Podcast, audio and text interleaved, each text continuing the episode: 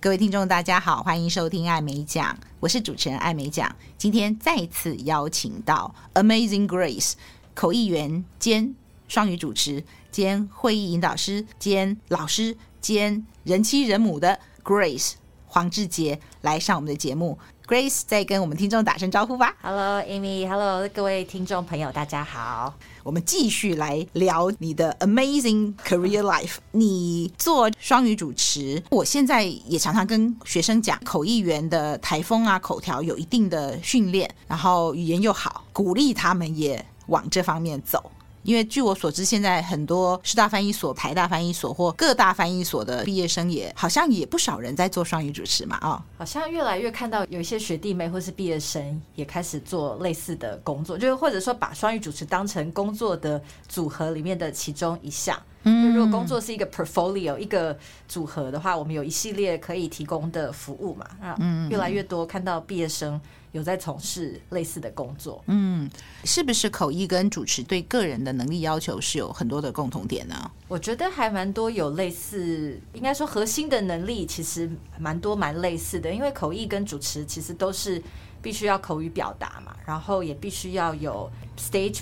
presentation，它就是在舞台上面的一种呈现，可能主持还比口译来的要更多，所以像口译训练的时候，我们也会很重视台风这件事情，或是舞台上面的表现，这个在主持里面也是非常非常重要的，或是大家会很重视的一件事情。有什么地方是很不一样的？如果我要做双语主持的话，或是口译给的还不够的，很不一样的地方，其实因为主持是目前的工作。口译大部分时候其实是在幕后哦，所以这个我觉得心态上面是很不一样的。嗯，因为主持其实就必须要是吸引大家的目光，但是口译我们其实常常在学校里面会被。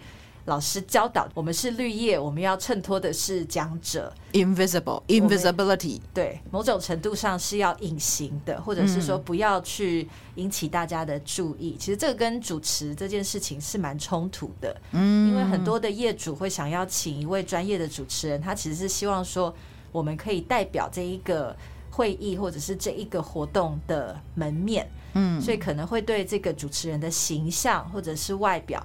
会有一些期待或者是要求，那这个跟在学校里面受到的口译训练是还蛮不一样的地方。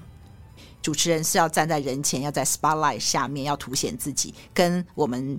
口译训练教我们不可以 outshine the speaker，不可以抢了这个整场的风采，抢了整场的风头等等，这些也是一个冲突。你在这两个身份的转换的时候，你是怎么转换？就开关一开就可以了吗？没有办法这么简单，其实也是花了很长的时间才有办法做比较好的调试。怎么说？嗯，一开始做主持的时候，因为主持很容易被看见，所以常常会在会场的时候就会有不认识的当天的。来宾会来主动跟我认识嘛，或者是来交换名片。嗯，但是我一开始其实是用口译员的身份，嗯，在做主持的工作。对，意思就是说，其实我会很不好意思。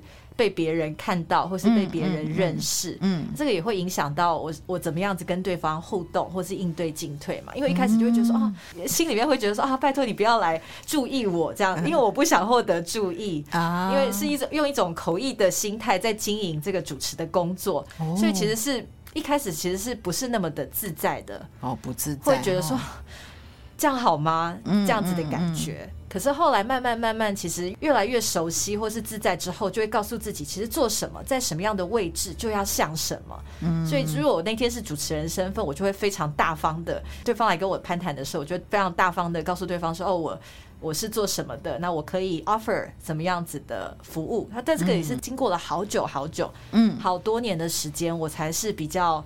舒服或是比较自在一点点的，可是，一开始因为口译员的这个身份，其实他对我来说也是一种小小的包袱吧。诶，对耶，哦，我只有很有限的经验做主持，就像你讲的，因为我就是把自己设定成一个口译员，所以我真的不太喜欢人家注意我，只要听我翻译就好了，其他就不用了。这样，但是你今天把它很明确讲出来，在做主持的话，那就是不同的情境啊，你就要让人家看到哦。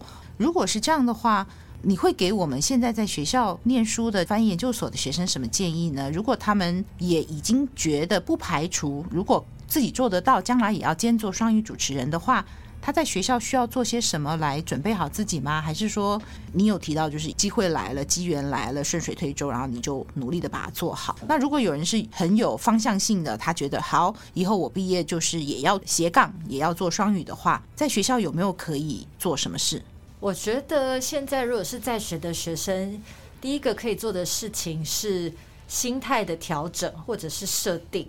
嗯，就是说主持跟口译，它其实是两个很不一样的身份，嗯，还有角色。嗯，一个其实是口译的话，其实我们重点是在于讯息的精准。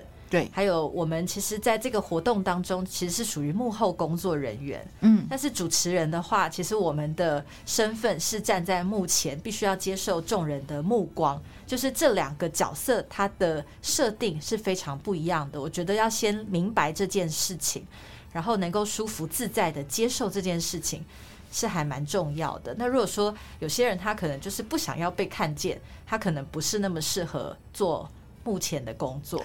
嗯，这个是我其实花了非常多的力气还有时间，我自己才有办法找到一个比较好的平衡的。所以心态的这个调整，调整，我认为是第一步，因为它会影响到后面的每一步。嗯，然后再来就是在学校的同学们，如果真的对主持工作很有兴趣的话，我会建议，如果在学校可以的话，就累积一些相关的经验，并且一定要把它给记录下来。记录下来，记录下来，可能我说的记录不一定是文字的记录，如果说可以有一些影像的记录，这个也会是很大的加分。嗯，再来就是说，主持人因为他就是代表一个业主那一次的大会或者是那一次的活动，他的形象。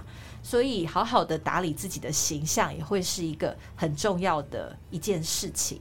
这边的形象其实是说，未必是说真的要长得美若天仙，或者是就是要玉树临风，不是这样，而是说我们呈现出来的感觉，其实就是要让看到我们的人觉得说，哦，这个是一个很专业，然后很呃很庄重，或是很端庄的一个一个一个样子。嗯，所以说外表它不能说是。它不是最重要，但是它确实也很重要，因为它会影响别人对我们的感受。嗯，那这个是我其实特别特别在这几年工作下面观察到的一件事情。哦，那你刚刚特别提到说，也许在学校期间有机会的话，就可以去累积经验。比方说呢？比方说，如果学校有什么样子的论坛，或者是比赛，或者是有什么样子的外宾来访，如果有。主持人的需求其实还蛮鼓励同学可以就是把握在学校里面的时间，就来、嗯、来担任这样的工作，可以透过毛遂自荐的方式，懂来累积这样子的一些经验。因为在学校其实是学生时代是最可以犯错的时候，嗯、最可以实验的时候嘛，懂。或者是学校里面有学生的活动，其实也可以担任主持人来累积一些经验，然后来拓展自己的胆量。就好像最近学校不是办了什么 Christmas party 呀、啊，那能够经常有这一些活动的磨练，或许将来出来的时候做大场合就比较不会紧张，是的，是的，就是一步一步来啦，把这个困难的事情拆解成比较微小的步骤。嗯，哎，那我想问一下，就是司仪跟主持人不一样，对不对？司仪跟主持人不一样，怎么个不一样法？其实我们总体来说都是泛称，都是主持，但是他又可以再细分成为一个是司仪，一个是主持人。嗯，那司仪的话，其实大部分时候是在正式的国际会议里面，会希望有一个人他来带领每一个流程，所以司仪很多时候做的事情是类似报幕的工作。嗯，所以他会说哦，我们比如说首先邀请。某某某哪一位贵宾或是哪一位长官来为我们致辞，嗯，然后致辞完，可能我们进到了第一个专题演讲，那司仪又会说，哦，接下来第一场专题演讲，他是怎么样怎么样怎么样。这样子，这个这个比较类似报幕的事情，他是司仪在做的事情。嗯，但是主持人很多时候，呃，他除了要掌握流程之外，主持人他会在更摄入那一次的，不管是大会也好，或是活动也好的内容。比如说，他可能会要在 panel discussion 综合座谈的时候，也要负责访问。不同的来宾，然后访问了来宾之后，他也会要做一些整理，做一些总结，知道说哦，这个来宾讲了什么，接下来的这个问题可以抛给谁。所以主持人他其实比较类似 moderator 这样子的角色。那司仪很多时候我们叫做 MC，嗯，所以呃，我觉得 moderator 要做的工作，他又会比司仪再要呃再又更深入一层内容的部分，听起来更难，因为你要。从现场去找到接下来要问什么，然后或者是综合整理大家的意见等等。司仪比较像是就是确定这个活动照着那个本子走，现在谁上来，现在进行到茶歇时间，这样是不是？可以这么说，只是说不管是司仪或是主持人，哦、很多时候司仪会要处理一些流程上面的突发状况，嗯，然后主持人的话，他比较是处理内容上面的。突发状况，比如说司仪可能是在呃今天的流程走到了某一个流程，要进到下一个环节，但是出错的时候，司仪可能就必须要在那个当下负责去垫档，或者是负责去把这个错误给圆回来。嗯，那主持人的话，可能是在比如说大家在比如说综合座谈的时候卡住的时候，他可以抛另外的球出来，让这个讨论可以更加的顺畅。就是两个都必须要处理一些突发的状况，只是那个突发状况的类型。或是层次可能会不太一样。听起来，就我对这个之前 facilitator 的粗浅的理解，因为我之前在第五十一集的时候有请到蒋涵如汇集国际的总经理来谈 facilitator，就是要让这个与会者要进行讨论，让他们能够发言。好像你刚刚讲的那个主持人也有一部分是这样的一个。overlapped 的角色，对不对？是的，是的。哦，就同样的角色，好像要 make sure 这个讨论能够进行，不会大家都不讲话、冷场啊，或者是怎么样引导到下一个题目，或是引导他们发言。对，好像有一点点。对，应该说 facilitator，我觉得有结合司仪，就要他要走流程嘛，可是他又有结合 moderator。的角色，因为就要要讨论内容，可是那会不会听起来更难呢？因为它是两个角色。是的，是的，所以 facilitator 其实是最辛苦的。哇哦，就是说必须要走流程之外，还必须要导出结论，所以每次去做 facilitator，其实回来都会想要。躺着一个礼拜，一个礼拜 真的非常强度 非常的高，一个礼拜哦。Grace 用这个时间的长短就可以让我知道这个对脑力的这个负担有多大，可能有点夸张了啦。但是就是说，我觉得的强度会比起口译来的要更强。嗯，比起口译跟主持，我觉得都来得更强。嗯嗯嗯，我常常喜欢问同事问题，我也问过几个有在做双语主持的同事说，overall 这两件工作就工作性质本身，我问他们说，他们比较喜欢哪一个？那我也问你这个问题。哦，这个问题问得很好，欸，哎。应该说，两个工作都有我很喜欢的地方，所以对我来说，可以两个都做是很完美的平衡。嗯，我喜欢口译工作的 substance，就是说我们在准备口译工作的时候，我会很认真的研读里面所有的内容，所以我可以对这个内容面很深入的，不敢说深入啦，就是说有一定程度的理解。这个是我还蛮喜欢口译工作的地方，就是说可以有有有新的学习。然后司仪工作的内容，其实它是帮助我学会一个其实是怎么样子，即便内心很慌张、很紧张，但是我还是可以一定程度的让大家安心，或者说呃做出的这个样子，其实是可以帮助整个活动很顺畅的进行。再来就是我喜欢司仪工作或是主持工作，可以让我练习处理一些现场的突发状况，然后帮客户化解掉他所碰到的困难。这个是我觉得很喜欢的地方，还有就是做主持或是司仪工作，很多时候是跟我们的业主是第一线的接触的。嗯嗯，就在工作的现场，我们就是团队伙伴，是并肩作战的。这个是口译工作其实比较难遇到的事情，因为我们口译工作常常是在幕后，所以很少很少有跟客户这么近距离或者是紧密合作或是接触的感受。嗯，所以这个是我很喜欢主持工作的一个地方，就是我会觉得说，我跟客户在这个时候对，就是团队，然后我们一起并肩作战，我可以帮助他。比如说哦，今天早上发生一个状况，我就帮他处理掉了。嗯嗯。呃，举例来说，像之前做做司仪或是做主持的时候，我记得是呃某一次活动，然后是一个科技论坛。嗯。然后那一天的活动其实是要去跟这个讲师远端连线。其实开始的时候，我就从眼角看到说，哦，他们那那个连线是出了状况。嗯嗯。所以其实那个讲师他要。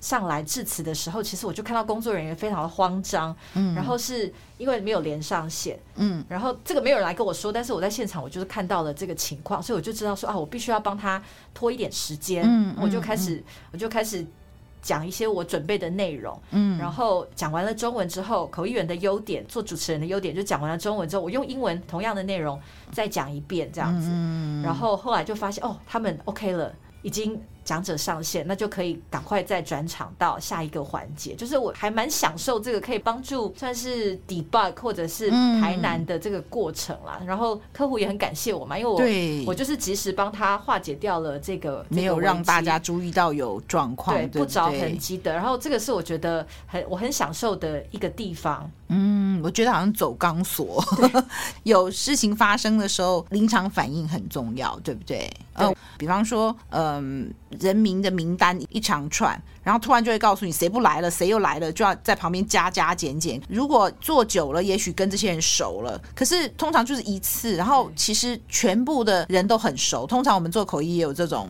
awkward 的现象，就是全场的人都互相很熟，所以他们有时候用 first name based，对，我们也只能照着翻，但是我其实不知道谁是谁。是。主持的话，就是他们突然讲说什么名字要调换啊，呃，先介绍谁都有学问的嘛。的突然谁又不来把他杠掉，然后突然谁又加进去，我就觉得哇哦，很紧张哎，非常 非常。我不久前才刚刚经历过一个这样子的例子，就是说所有的名单都是要到最后一刻才有办法确认。哇哦，真的心脏要很强，反应要很快哦。对，就你刚刚有讲到，就是你要有办法帮他们。缓住这个大局，然后变场。你刚刚讲那个其实也有一点点紧急，就是说没有连上线，那待会你万一 Q 了那个台线上的讲者的话，就会有一点点紧张。那有没有类似比较特殊的、嗯、特别紧张，然后最后发生了什么事？我记得有一年我也是主持了某一个很大型的国际论坛，然后那个论坛进行的非常成功，然后一直到了要闭幕的那一天，嗯。我主办单位非常用心，他们就把这几天大会的花絮剪成了一个算是影片，嗯，然后决定说要在最后闭幕的仪式上面来播放，所以闭幕仪式那是闭幕仪式的最后一个环节，嗯，然后所以就是大家都已经致辞完了，然后要结束了，所以就是我就要说，OK，我们最后呢要来让大家看一看这几天的大会的花絮，这个是我们的工作人员特别呃在这两天。熬夜所剪出来的，然后我就是我都准备好了这一段话，然后就是很感性的要说啊，希望说可以带给大家很美好的回忆。I hope this video helps you remember your stay in Taipei the past few days。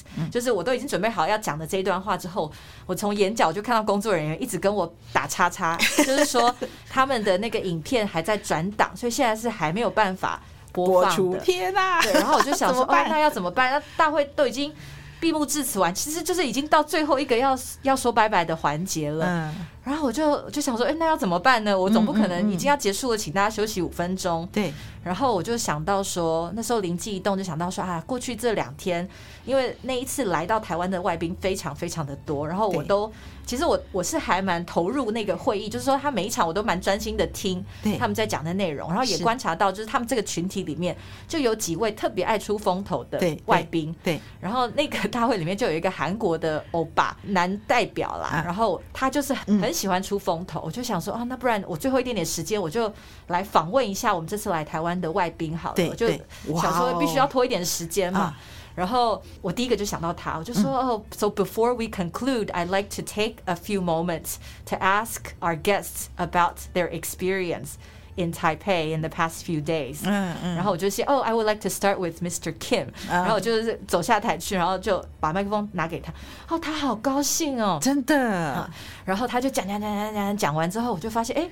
那个 好像影片还没修好，继续。对，我就想啊，好，那我再 Q 下一个吧。然后我又 Q 了另外一位，然后 Q 完之后，其实影片好像差不多可以了，但是结果居然有其他的外宾，他们也举手说我们也要分享，这样子，好棒哦！所以后来就是意外的成了一个算是蛮，我觉得是蛮意料之外，但是很美好的一个结尾，因为可以让这一群就是这个领域的来宾来到台湾。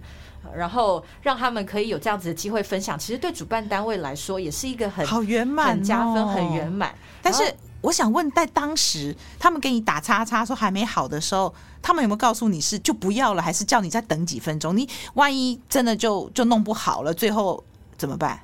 还是你自己当机立断？因为我的意思是说，那个时候已经来不及，没有人可以告诉我说我要怎么处理。他就先决定先做一点什么事，这样对，就是说，如我我没我并还我没有告诉大家说我们要看影片，但是就是我知道那个就是最后一个环节了。所以其实那是我们跟算是客户或是主办单位之间的一个一个默契啦，就是说他们也也交给他们就是交给他知道你可以处理。对，因为我只在想说，如果他没有充分。相信你或授权你的话，比方你去下面访问，还好你还觉得那个人是会讲话，因为万一你扔过去，然后他不讲，然后甚至说你怎么可以在我没有准备情况下 cue 我什么的，诶，那可能就就是为了躲过这一关，又又到了下一关。其实感觉起来就是很紧张诶，然后你又得要很沉着的，还好你的决定是一个很好的决定，然后结果反而引起更多人想要表达他在台湾停留这几天的一些感想，就等于为原本没有在 agenda 上面的一个很温馨的时刻，对不对？对，算是一个，也是一个无心插柳。但是我觉得，如果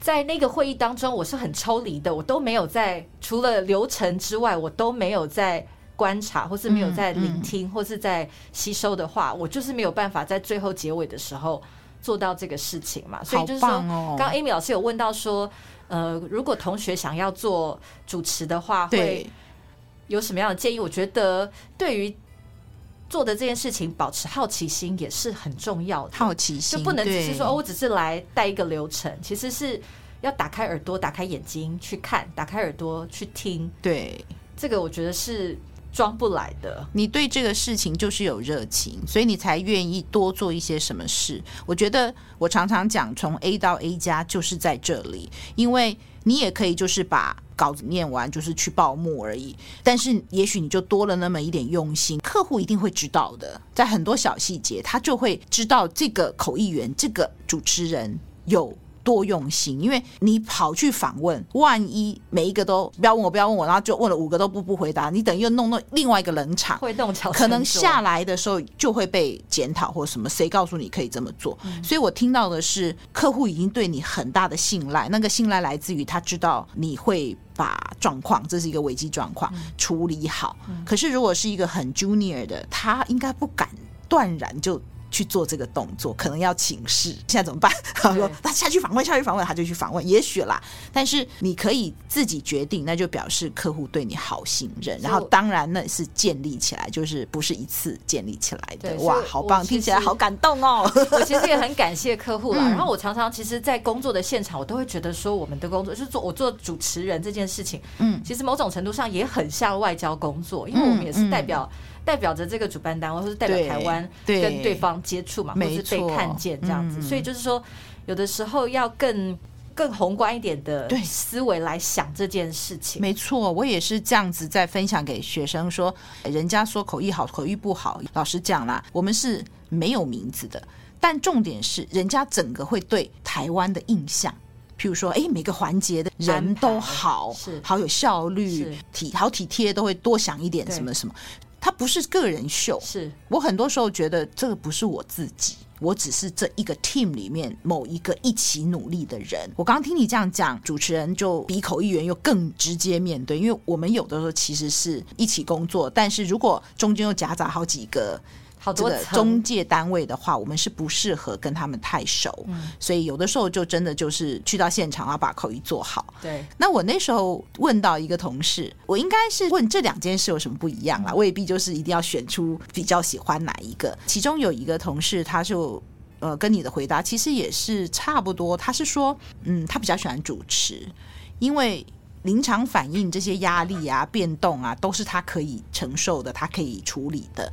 但是主持不用读资料读到那么细，因为说，比方说医学会议，他知道在后台的同步口译箱里面的我们，必须要那个投影片每一个字都要读懂，然后那个病的来龙去脉怎么发生的，怎么治疗的，有时候其实很难，读得很辛苦。如果做主持的话，你只要把医生。叫上来，我只要知道医生的名字怎么念就可以。对，那我是说两者的差别，是口译员读书要读得更深，然后主持人的话则是临场反应很重要。对，确实是这样。然后两件事情在你一个人身上发生，哎，所以 Amazing Grace。那我好奇，就是有时候只有英文，对不对？英文的主持或只有中文，有吗？大部分会找到我们的场合都是会要双语，有没有单一的语言？因为我想要问的是，单一主持跟双语主持有什么不一样？就美眉嘎嘎有什么不一样？有什么不一样？哎，我觉得大体上都是很类似的，因为会想要对主持人的这个要求，其实就是要非常的很熟悉流程，然后整体要很 presentable。嗯，所以我会觉得应该没有太多不一样。但是双语的话，当然对英文的要求又会更。更高了嘛？就是说，主持人他的这个说话必须要是很流畅，听起来也是舒服的，所以对英文的要求应该是有一定的、有一定的水准。那会不会因为双语，你就要去随时顾及到连双语都讲了没？我这样问是因为有时候我们听到双语主持人他会会忘记某一段就没有双语，就是我的意思说，你需要多一点的 attention 放在我 make sure 我所有讲的东西我都有另外一个语言也讲到，会尽量就是说会尽量两个语言都要照顾到嘛，因为做双语主持人就是要照顾所有的观众、所有的听众，嗯，所以如果是双语的话，那当然就是中文讲什么，可能同样的内容会用英文。再说一次，嗯，这个是确实是我会特别在意的一件事情。也许是因为你本来就是口译员，你就很习惯这个中文、英文、中文、英文。因为我我所谓的他有时候跟你讲他会双语，可是他后来叫完以后，因为呃来宾就上来啦，或者是现场一些什么状况，就忘了再去把它，再把它用另外一个语言来表达出来。对，我觉得偶尔啦，嘿。如果是口译出身的主持人，应该比较不会有这样子的状况，因为我们非常习惯这种双语交换这种模式。而且，其实口译这件事情的本质，它就是要就是 inclusion 嘛，就是要包含所有的人，让所有的人都能够都能够理解。所以我在做双语主持的时候，我是非常非常重视这件事情的。那有没有需要在双语主持的情况下也做口译的呢？我曾经遇过，但是后来发现说这样子其实不是很理想，所以近年来都会尽量避免。怎么说呢？因为我们在做主持的时候，其实要非常留意现场的种种状况。然后也会很多时候在舞台上面就会有很多人来找我，跟我咬耳朵，告诉我说接下来的流程要怎么样怎么样子走，会有什么样的变动。等一下的来宾，你有哪些人有来，有哪些人没有来？这个时候如果又必须要分神来做逐步口译的话，其实是很冲突、很打架的。就说我如果比如说这个来宾他在致辞，然后我在做笔记，等一下要准备做逐步口译，可是同时又有第三个人要。过来现场跟我讲，等一下主持流程的变动，其实我是没有办法同时兼顾这两件事情的。觉得这点好重要。第一点就是刚刚讲到，因为我们口译员很习惯双语的转换，所以双语主持人找口译员担任，似乎也是有这么一点优势啊。请大家多找我们口译圈的人做双语主持。然后呢，第二个我听到的就是说，因为有时候主办单位会说他找双语主持。是口译员背景的话，因为中间偶尔外宾要他致辞的时候，他就可以顺便做一下逐步口译，因为就一小段，所以就可以不用再另外请一个口译员，就身兼主持跟口译，那比较有经济效益。所以 in a way 可能也是这个双语主持的优势。嗯，但我刚刚听到。Grace 讲的可能是另外一个考量，就是主持会很忙，随时有来跟你讲这边加一点，那边减一点。在演讲的时候，他也可能跟你提点下一个阶段有什么要增要减的。可是如果你在做口译的时候，其实很忙诶，而且口译跟主持的脑袋开的装置应该也不完全一样，所以会不会因为你所有时间都满满满，没有这个可以到舞台边跟他们？工作人员咬耳朵的情况下会有一些闪失，所以诶，这倒是一个可以考虑进去的点。说，就口译归口译，主持归主持。哦，这个我觉得也要看那那一次活动它的属性是什么。如果它的那个属性是他很重视演讲的内容本身，嗯，就是口译的精准度很重要的话，嗯，那我会一定会建议他再另外找一位专人来做翻译这件事情。嗯，可是如果说他那一天的活动，他可能比较多是呈现或是。有一点点做，其实是作秀的成分，它是走一个形式。嗯，其实讲什么内容不是他们最希望凸显的话，嗯，那或许主持人就是可以用几句来做摘要，嗯，这样子是可行，就可行。但是我如果是这样的话，我一定会在做摘要的时候会说，哦，让我用几句话来简单摘要刚刚的内容。哦，我会这样可以这样技巧性的，因为我如果说哦，我来翻译，其实。翻译就会牵涉到完整度的问题哦，哎，对耶，所以说就是这个，我觉得也会是一个很很重要，就是要期待管理啦，不能说哦，大家觉得说哦，我是做做翻译，结果怎么觉得好像没有每一句都翻，很多东西都没有翻出来。可是其实这个设定上面不是要主持人来来翻译的嘛，因为翻译的话，我们就会期待说要很精准，然后百分之百都内容要出来。可是如果是做重点摘要的话，我觉得这个是嗯。翻译背景出身的主持人的优势啦，就是我们可以去抓重点，但是我们又不要让对方觉得说，哦，我现在是 word for word 来做翻译。嗯、但是 that said，我尽现在其实都会尽量避免掉这样子的的状况啦，就是希望可以尽可能分开来，而且就专心做主持，专心专心做一件事情就好，要么就是做主持，要么就是做做翻译这样。懂，还有这就是再来，这个这个也是创造多一个工作机会嘛。嗯，创造多一个工作机会，呃，这个其实也是等于是另外一个口译员就有机会。是是是，我的意思是这样啊，好棒哦，是一种共好的概念。哎，是。雷冕老师那时候访问的时候也有提到这种大我小我共好的概念，觉得好棒，大家互相协助。哎，你有没有打算开这双语主持的课啊？我都跟学生讲说，有人开的话，你们要去上哦。期待的是 Grace 可以开，有没有这个计划？目前没有这个计划耶，因为不晓得有多少人会有兴趣。我觉得会很多哎，翻译所的人通通去报名。